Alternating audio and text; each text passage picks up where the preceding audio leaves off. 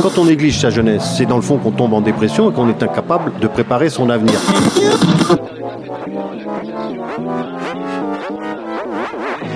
Ça ne veut plus rien dire, lycéens. C'est des merdeux, des cons.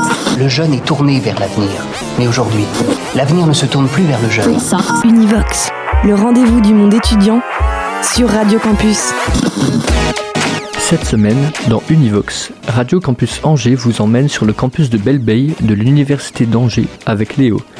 La ministre Frédéric Vidal, en charge de l'enseignement supérieur et de la recherche, s'y était rendue le 23 octobre dernier dans le cadre de son tour de France des universités. Elle y a été accueillie notamment par des universitaires mobilisés contre les carences de logements étudiants, le manque de moyens financiers et humains pour assurer le bon fonctionnement de l'université, et enfin contre le projet de loi de programmation pluriannuelle de la recherche, examiné en ce moment par le Sénat.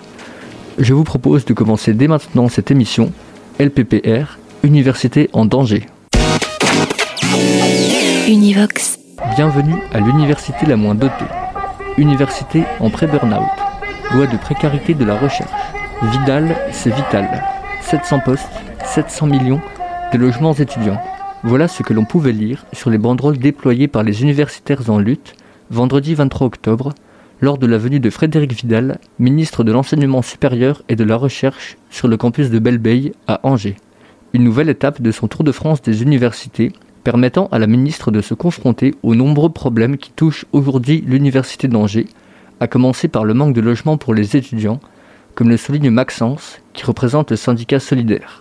Par exemple, sur Angers, euh, c'est vraiment très difficile de trouver euh, des logements dès le mois de septembre. Il y a beaucoup d'étudiants qui font euh, une heure à deux heures de trajet pour, pour, pour pouvoir y venir étudier en cours. Il y a des personnes qui sont dans des situations de précarité, par exemple qui sont en situation de handicap, leurs logements ne sont pas accessibles, sont insalubres et voilà, on vit un peu cette, cette situation de manque de logement et donc l'offre est, est, beaucoup plus est moins importante que la demande et du coup il y a beaucoup d'étudiants et d'étudiantes qui sont contraints de prendre ce qui reste, voire de, ne, de se retrouver sans logement, de dormir dans des campings ou euh, d'être vraiment euh, d'accepter des situations de précarité qui sont, euh, qui sont indignes pour la condition étudiante, avec la répercussion que ça peut engendrer sur les conditions d'études et donc potentiellement l'échec. Quelles actions attendez-vous de la part de la ville et de la ministre qui était présente ce matin pour résoudre ce problème à, mon court, à moyen et à long terme? En tout cas, bah, moi, mon message, il, s'adresse à l'ensemble du gouvernement et particulièrement à la ministre de l'Enseignement supérieur et de la Recherche.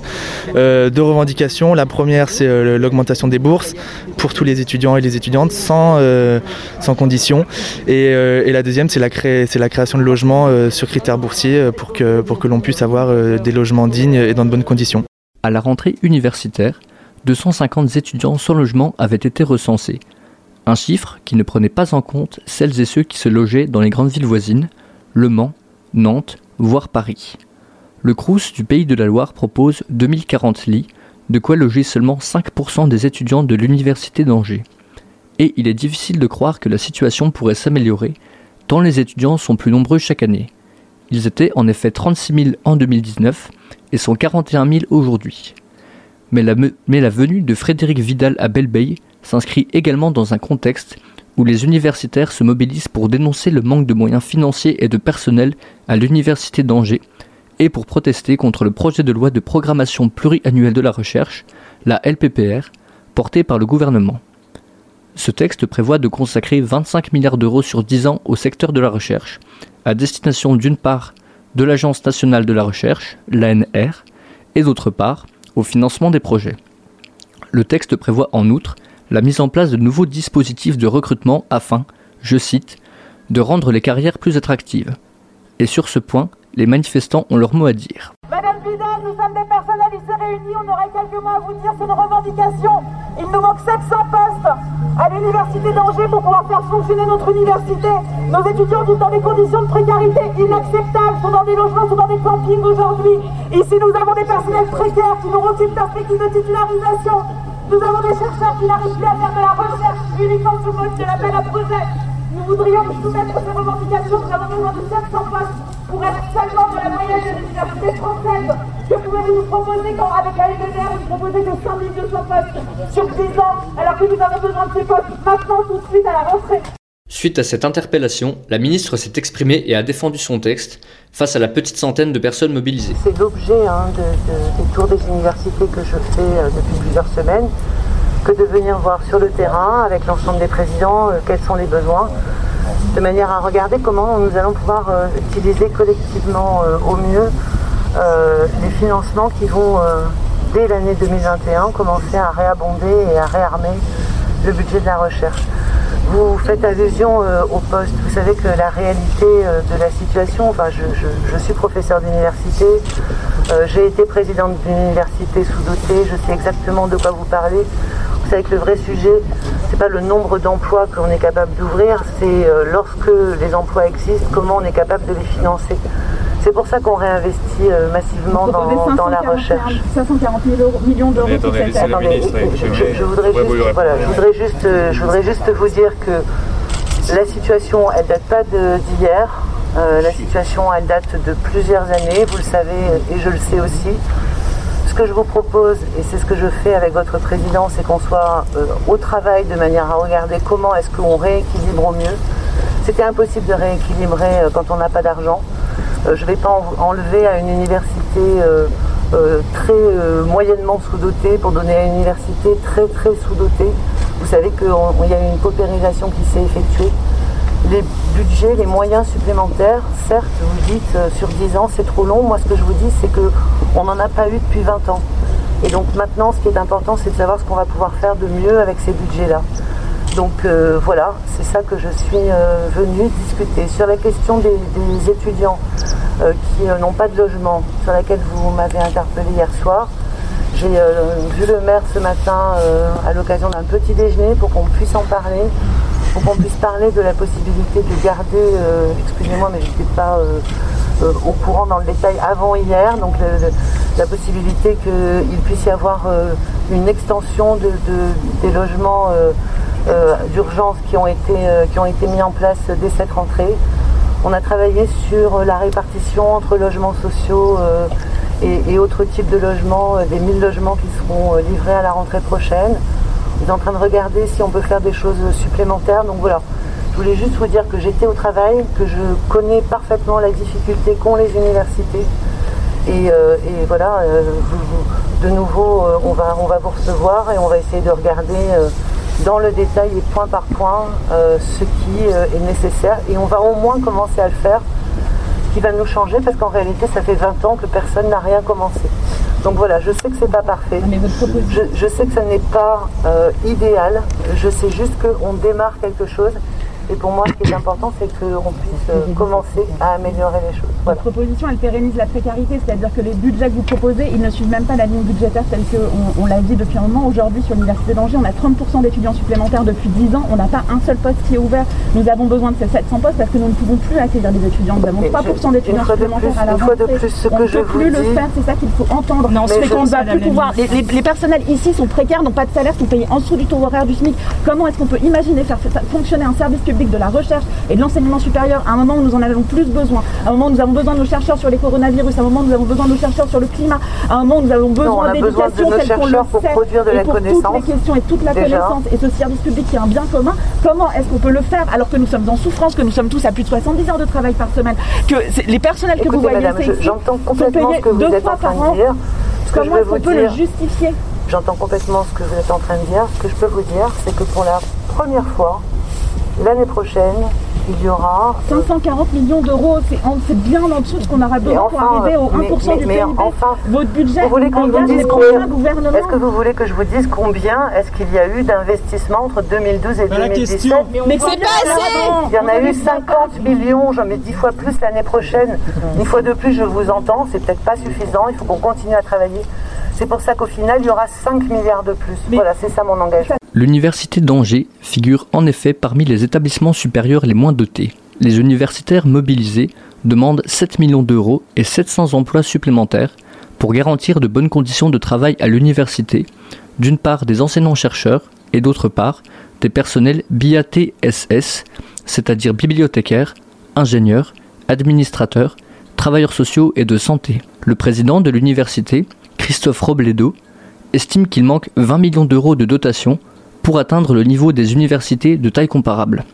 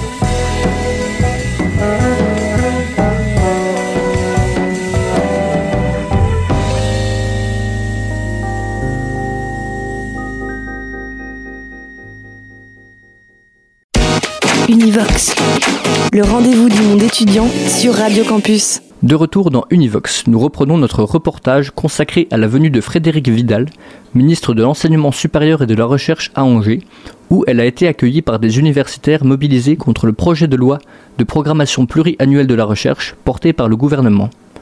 Pour mieux comprendre les ressorts de la LPBR, je me suis entretenu avec Marie Sonnette, maîtresse de conférences en sociologie. Êtes-vous satisfaite de la mobilisation syndicale aujourd'hui et même depuis la présentation du projet de loi en 2019 euh, à l'échelle d'Angers et ses alentours?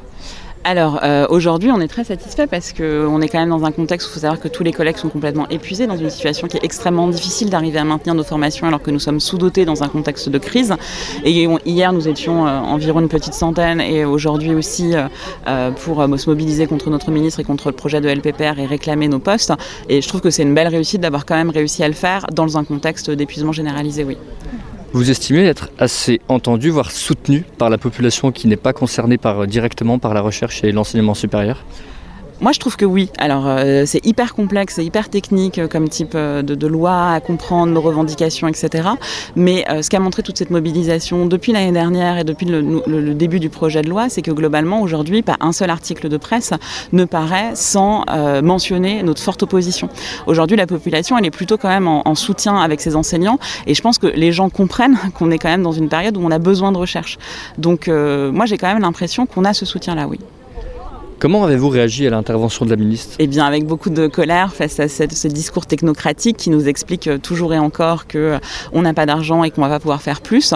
Là où nous, ce qu'on dit, ben, c'est que nous, de toute façon, on ne peut pas faire. On ne peut plus faire. Donc, ça ne peut plus tenir simplement sur les heures complémentaires des collègues, sur les collègues qui sont en burn-out, sur les étudiants qui sont dans des situations de précarité incroyables. Et ça, elle ne l'entend pas. C'est-à-dire qu'elle nous parle de 540 millions, ce qui est une vaste blague euh, quand on sait que les 80 universités en France aujourd'hui sont pour la grande majorité sous-dotés en termes d'encadrement euh, vis-à-vis des étudiants. justement, ce que vous dénoncez principalement, à la fois à Angers, même toutes les, toutes les mobilisations syndicales sur les campus de France, c'est que le projet de loi va accentuer la concurrence et la précarisation dans le secteur de la recherche. Est-ce que vous pouvez détailler un petit peu ce, constat que vous faites, s'il vous plaît? Oui, alors ce projet, euh, ce qu'il propose, c'est plus de contrats précaires, c'est-à-dire absolument pas de mettre des postes de titulaires euh, à l'université, sachant qu'on ne peut pas euh, travailler en étant précaire. Ce n'est pas possible de produire de la recherche en allant de contrat en contrat, d'un an, de deux ans, de trois ans, etc. Nous, ce dont on a besoin, c'est du temps long. Parce que quand on doit produire des recherches, quand on doit euh, trouver un vaccin contre les coronavirus, quand on doit documenter de manière extrêmement précise les discriminations, quand on doit euh, travailler sur la question du climat, etc., etc., eh bien, il nous faut que, il faut que nos labos soient dotés. C'est-à-dire, il ne faut pas que systématiquement, on soit en train de se poser la question de est-ce qu'on aura de l'argent l'année prochaine, etc.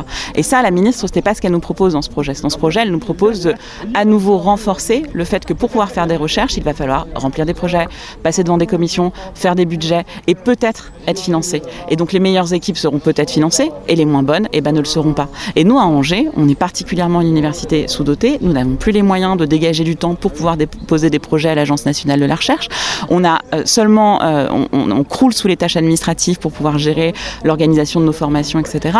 Et donc ce que nous propose la ministre, c'est même pas que c'est en deçà de ce qu'on demande, c'est que ça va à l'inverse total de ce qu'il faudrait pour produire une recherche et un enseignement supérieur euh, public de qualité. Et pour la suite de la mobilisation syndicale, qu'est-ce que vous comptez organiser de plus pour vraiment enfoncer le clou sur vos revendications? Euh, ce qu'on compte organiser, c'est une grande campagne pour l'emploi scientifique. C'est qu'aujourd'hui, euh, que la LPPR passe ou ne passe pas, le problème il sera le même, c'est qu'on n'a pas nos emplois. Et donc, euh, ce qu'on va continuer à faire dans les années qui viennent, dans l'année qui viennent, etc., c'est se mobiliser pour dire nous voulons nos postes. À Angers, on en veut 700. Cette année, il n'y a aucune création de poste, zéro. Dans la bouche de la ministre et de son directeur de cabinet, il commençait hier à évoquer peut-être 8 postes. C'est ridicule, c'est complètement ridicule de parler de 8 postes, je ne sais même pas si on les aura, alors qu'on est en train de dire qu'il nous en faut 700 pour arriver à être dans la moyenne des universités françaises. Et donc c'est cette campagne-là qu'on veut mener, une campagne pour l'emploi scientifique, pour titulariser l'ensemble de nos collègues ici qui travaillent dans des conditions complètement indignes euh, et pour nous soulager, nous titulaires, parce que nous titulaires, du coup, on travaille avec zéro collègue à nos côtés. Univox. Univox. La recherche française est depuis de nombreuses années en difficulté, à Angers comme ailleurs en France. L'objectif des gouvernements successifs de faire passer la part du budget alloué à la recherche à 3% du PIB est encore loin d'être atteint. Cette part stagne à environ 2,2% du PIB et place la France parmi les pays les plus en retard de l'OCDE, une organisation internationale économique qui comprend notamment l'Allemagne, la Corée du Sud, le Royaume-Uni et les États-Unis. Alors que 160 000 nouveaux étudiants sont arrivés dans l'enseignement supérieur français entre 2014 et 2018, 1500 postes d'enseignants-chercheurs ont disparu. Des difficultés devenues insoutenables pour mener à bien les projets de recherche, au point que certains chercheurs, comme Mélie Al-Rifai, qui travaille à l'INRAE, songent à quitter le secteur. Je suis ingénieur d'études euh, à l'INRAE. On s'appelait INRA, mais on a fusionné euh, avec un autre institut de recherche, euh, histoire de faire des économies d'échelle, parce que le, but de ce gouvernement et des gouvernements précédents a toujours été de faire des économies, des économies d'échelle, de faire une politique d'affichage sur des thématiques de recherche, mais sans sans réels moyens euh, sur l'ensemble des, missions, euh, des, missions régaliennes. C'est-à-dire qu'il y a une politique d'excellence, il va falloir être en pointe sur telle et telle thématique sur lesquelles les, euh, financements vont affluer, et par contre tout le reste de la, de la recherche est exsangue. Et l'exemple des coronavirus, de la famille des coronavirus, est, est un exemple flagrant, c'est-à-dire qu'en 2006, euh, il a été demandé aux virologues d'arrêter de bosser sur les, euh, sur les coronavirus parce que ce n'était plus à la mode, parce que la recherche aujourd'hui répond à des modes, à des effets de mode. Et, euh, et, aujourd'hui, en 2020, on aurait sans doute eu beaucoup de réponses à toutes les questions qu'on s'est posées au mois de mars si on avait laissé nos collègues travailler sur ces virus-là. Alors à ceux qui disent que euh, pendant ce temps-là, les virologues ont bossé sur d'autres sujets et qu'on ne peut pas bosser sur toutes les maladies euh, en même temps, euh, je suis tenté de leur répondre que s'il n'y avait pas une concurrence internationale qui fait que toutes les équipes du monde travaillent sur les mêmes sujets et ne travaillent pas main dans la main mais en concurrence, peut-être qu'on arriverait à bosser sur l'ensemble des, sur l'ensemble des maladies. Donc voilà, ça, fait partie des raisons pour lesquelles, euh, pour lesquelles j'envisage de quitter le milieu de la recherche. Ça fait combien de temps que vous êtes dans ce milieu? Euh, J'ai été recruté en tant que fonctionnaire en 2003, mais euh, déjà auparavant, enfin je, suis dans le milieu de la recherche depuis, depuis 2000. Donc voilà, ça fait, ça fait 20 ans. Et quelles sont les manifestations concrètes de ce que vous avez pu voir, de votre expérience, de cette précarité de la recherche en France? C'est avant tout le, le culte de l'excellence le fait que euh, si on n'est pas euh, sur le bon créneau, euh, on n'a rien, on n'a que dalle pour, pour fonctionner, pour travailler, pour vivre. Il y a une, starisation du, système et c'est assez, assez puant. Euh, dans, l'institut dans lequel je bosse, comme, euh, comme ailleurs, il y a, euh, il y a des, des, dispositifs en place, par exemple, je pense à la PEDR, qui est en fait une, un, façon, une façon pardon, de, de rémunérer l'excellence. c'est la politique du bâton et de la carotte. Hein. C'est-à-dire que quand on donne une surprime à un chercheur euh, qui a, euh, qui a eu un coup de, bol ou, euh, ou qui est simplement très bon, hein, j'enlève, rien, on, retire forcément de l'argent de fonctionnement à, tout le reste du système. On appauvrit l'ensemble du système. Or, la, recherche est un travail collectif. Et, et, croire que, le, que l'ensemble de, de, l'enseignement supérieur et de la recherche peut tourner juste avec quelques, quelques stars, euh, des stars comme, euh, comme les, les, les, IDEX que, euh, que Madame Vidal défend et a mis en place dans son université avant même d'être, d'être ministre, on, on, appauvrit l'ensemble du, du, du, tissu universitaire et, et le, le, projet de loi de programmation de la recherche va complètement dans ce sens.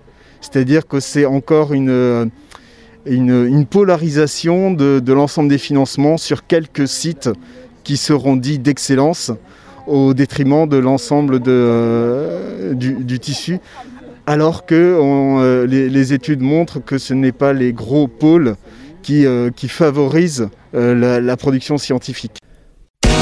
Univox, le rendez-vous du monde étudiant sur Radio Campus. Le texte de loi a été examiné puis adopté par l'Assemblée nationale en première lecture. Le Sénat l'examine depuis le 27 octobre et envisage de revoir certains points du texte.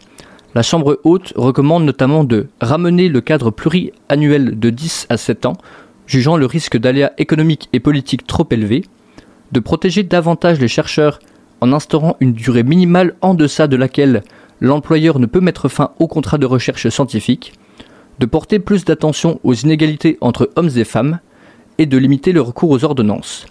Mais de ce point de vue également, les chercheurs émettent quelques réserves.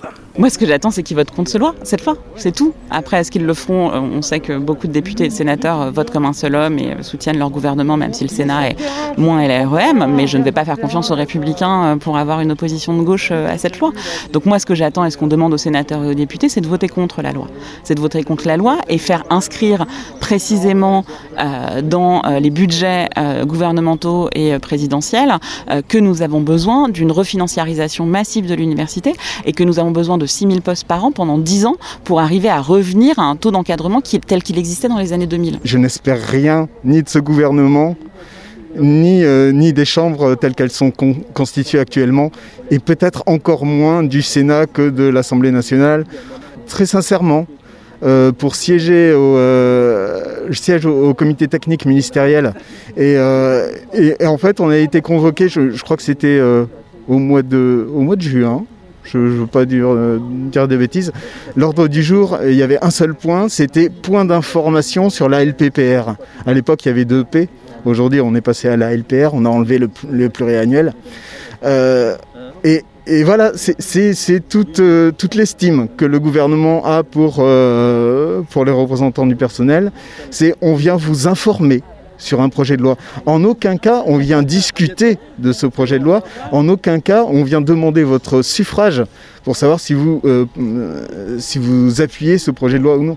Non, non, non, non. Le, disque dur, euh, enfin le logiciel qu'il y a dans ce gouvernement, c'est euh, marche ou crève.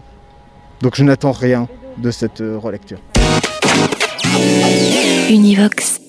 La situation sanitaire actuelle va peut-être réduire les possibilités d'action pour les universitaires mobilisés contre la LPPR, mais en aucun cas, elle ne semble freiner leur détermination à réclamer, à réclamer les moyens financiers et humains nécessaires au bon fonctionnement de l'université d'Angers. Le tour des universités de Madame Vidal se poursuit, et Covid ou pas, elle rencontrera sans doute de nouvelles mobilisations contre ce projet de loi qui témoigne d'une université asphyxiée. On espère en tout cas que le gouvernement va se donner les moyens de ne pas l'envoyer en réanimation. Univox. LPPR, Université en danger dans Univox. C'était Léo pour Radio Campus Angers. À la semaine prochaine.